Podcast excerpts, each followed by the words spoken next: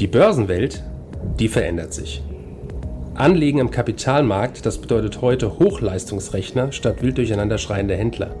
Minuszinsen statt Geldvermehrung ihrer Spareinlagen. Anlagealgorithmen mit künstlicher Intelligenz hinterlegt und immer neue Finanzinstrumente. Mit dem Plutos Finanz Podcast wollen wir diese und viele weitere Finanzthemen aufgreifen und mehr Licht ins Dunkel bringen. Wir sind seit über 25 Jahren als unabhängiger Vermögensverwalter der vertrauensvolle Partner unserer Mandanten in allen Vermögensfragen und gehen hier ganz individuell auf ihre persönlichen Wünsche und Bedürfnisse ein. Wir freuen uns darauf, Sie als unseren Zuhörer zu haben und lassen Sie uns somit loslegen. Hallo und herzlich willkommen zum Plutos Finanzpodcast. Oftmals besprechen wir in unseren Podcasts verschiedene Anlageklassen und Investitionsmöglichkeiten. Heute möchten wir genauer auf das Thema Geldanlage für den eigenen Nachwuchs eingehen. Hierzu freue ich mich, unseren Vorstand Kai Heinrich begrüßen zu dürfen. Schön, dass wir äh, wieder mal für den Podcast zusammenkommen können. Hallo. Warum sollte früh für Kinder oder Enkelkinder mit dem Investieren begonnen werden? Dafür gibt es eine Vielzahl an Gründen. Je älter Kinder werden, desto teurer werden ihre Wünsche, sei es der Führerschein, das eigene Auto, das Studium oder der damit verbundene Auslandsaufenthalt. All diese Wünsche erfordern viel Geld und werden mit hoher Wahrscheinlichkeit früher oder später eintreten. Hierfür können Eltern, Großeltern oder andere Verwandte bereits früh Vorkehrungen im Rahmen von langfristigen Geldanlagen treffen. Am besten von Geburt an. Je früher mit der Vorsorge begonnen wird, desto stärker kann sich die Macht des Zinseszinses entfalten. Und somit lassen sich auf eine lange Sicht deutlich höhere Renditen erreichen. Wie sieht die optimale Geldanlage für den Nachwuchs denn aus? Die optimale Geldanlage lässt sich grundsätzlich nicht verallgemeinern. Es kommt auf eine Vielzahl von Faktoren an. Zu Beginn ist das Investment oder das Sparziel von großer Bedeutung. Geld, das für kurzfristige Konsumwünsche angespart wird, sollte anders angelegt werden als beispielsweise großzügige Geldgeschenke, die dem Vermögensaufbau oder der Ausbildung dienen. Vor allem die Laufzeit ist entscheidend. Hierbei gilt es sich im Klaren zu sein, ob das Geld an einem bestimmten Zeitpunkt benötigt wird und notfalls auch jederzeit flüssig sein muss. Oder wird eine langfristige Anlagestrategie verfolgt, die eine möglichst hohe Rendite erbringen soll. Das wäre zum Beispiel der Fall, wenn man an ein Thema wie Geldanlage für das Studium denkt oder für den Führerschein. Zu guter Letzt spielt auch die Spar- und Investmentfrequenz eine zentrale Rolle. Wird einmalig eine große Summe investiert oder wird jeden Monat ein kleinerer Betrag in einen Sparplan einbezahlt? Für all die genannten Szenarien wären unterschiedliche Strategien vonnöten. Generell lässt sich sagen, dass ein langfristiger Vermögensaufbau sich sehr gut über ein Aktieninvestment darstellen lässt. Was sind aktuelle Schwierigkeiten für den Vermögensaufbau von Kindern? Vor vielen Jahren war es im Rahmen eines Sparbuchs tatsächlich möglich, zwischen 4 und 8 Prozent Zins zu erwirtschaften. Zur Geburt wurde oft von den Eltern oder Großeltern ein Sparbuch eröffnet und auf dieses Jahr für Jahr eine Summe einbezahlt. Zum 18. Geburtstag wurde diese Gesamtsumme inklusive Zinsen ausbezahlt und die jungen Erwachsenen konnten sich über eine ordentliche Stange Geld freuen. Diese Zeiten sind seit über einem Jahrzehnt vorbei. Zwar haben wir die ersten Zinserhöhungen der EZB seit vielen Jahren gesehen, dennoch befinden wir uns weit unter den Zinsen, die damals gezahlt wurden. Auf Tages- oder Festgeld gibt es so gut wie keinen Ertrag.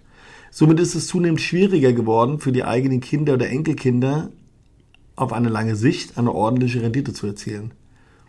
Man könnte sogar sagen, das Sparbuch ist außer Mode gekommen. Folglich sind alternative Ansätze nötig, um nach wie vor erfolgreich für die Kinder oder die Enkel zu sparen und zu investieren. Welche alternativen Möglichkeiten eignen sich für Kinder? Insbesondere Aktienmärkte erweisen sich als äußerst vielversprechend, da sich deutlich höhere Renditechancen erzielen lassen, verglichen zum Sparbuch. Beispielsweise, wenn man bereits kleine Beträge regelmäßig in Aktien und Fonds anlegt, können auf lange Sicht große Renditen erzielt werden und einen gewaltigen Unterschied zum Sparbuch ausmachen. Aktien sind auch durchaus interessant, dennoch bleibt das firmenspezifische Risiko bestehen. Somit ist es gerade bei kleinen Beträgen deutlich weniger sinnvoll, alles auf eine Karte zu setzen. Aktienfonds hingegen, egal ob aktiv oder passiv gemanagt, sind empfehlenswerter. Mit beispielsweise börsengehandelten Indexfonds, sogenannten ETFs, lässt sich breit diversifizieren und Risiken somit reduzieren. Besonders beliebt ist hierbei der Weltaktienindex MSCI World, im Grunde genommen das globale Gegenstück zum deutschen Aktienindex DAX. Dieser bildet so viele Unternehmen ab, dass sich Wertschwankungen von Aktien einzelner Firmen gut ausgleichen lassen. In den vergangenen Jahrzehnten hat der MSCI eine jährliche Rendite von knapp 8% erwirtschaftet. Und dies trotz aller Krisen, die uns in den letzten zwei Jahrzehnten begleitet haben. Angefangen von der Finanz über die Euro-Krise bis zur jetzigen Problematik, äh, die wir sehen, was Inflation und Zinsen angeht. Ein weiterer Vorteil von ETFs ist, dass sie vergleichsweise sehr günstig sind. Für einen langfristigen Anlagehorizont von 10 oder 20 Jahren gehören sie mit Sicherheit zu den chancenreichsten Kapitalanlagen. Je nach Thema und Wunsch kann aber auch ein aktiver Fonds gewählt werden, der von einem Manager mit einem langen Erfahrungshintergrund betreut bzw. gemanagt wird. Welcher Betrag sollte monatlich gespart und vor allem investiert werden? Diese Frage hängt insbesondere von den bereits erwähnten Faktoren ab, also dem Investmentziel und der Laufzeit. Darüber hinaus spielen selbstverständlich auch die verfügbaren Mittel eine signifikante Rolle. Grundsätzlich lässt sich jedoch festhalten, dass keine großen Beträge monatlich gespart und angelegt werden müssen. Vor allem ein langer Anlagehorizont ermöglicht einen kontinuierlichen Vermögensaufbau. Viele Banken bieten bereits ETF- und Vorsparpläne ab 25 Euro pro Monat an. Wie lautet Ihr Fazit zum Thema Geldanlage für die eigenen Kinder oder Enkelkinder? Gut, ich denke, dass jeder, der Kinder oder Enkelkinder hat, weiß, dass mit zunehmendem Alter die Wünsche größer und auch die Notwendigkeiten größer werden, wie beispielsweise bei einem Studium. Allerdings lassen sich diese Themen mit einer sehr großen Sicherheit und Wahrscheinlichkeit vorhersehen. Dies erlaubt es Eltern, Verwandten bereits frühzeitig mit dem Sparen und Investieren anzufangen.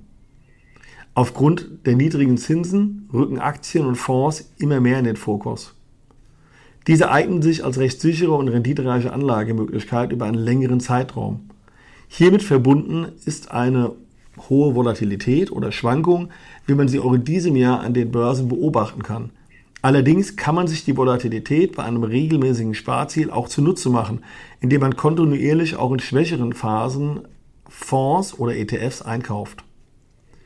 Hierfür bietet sich insbesondere das monatliche Besparen an, wodurch sich der sogenannte Cost-Average-Effekt erreichen lässt, was übersetzt ungefähr so viel bedeutet wie der Durchschnittseffekt. Sprich, ich wende immer den gleichen Betrag auf und generiere dafür einen gewissen Anteil von ähm, Kaufvolumen.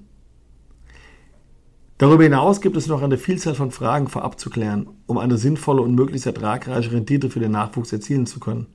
Das Anlageziel, die Laufzeit und die Sparfrequenz.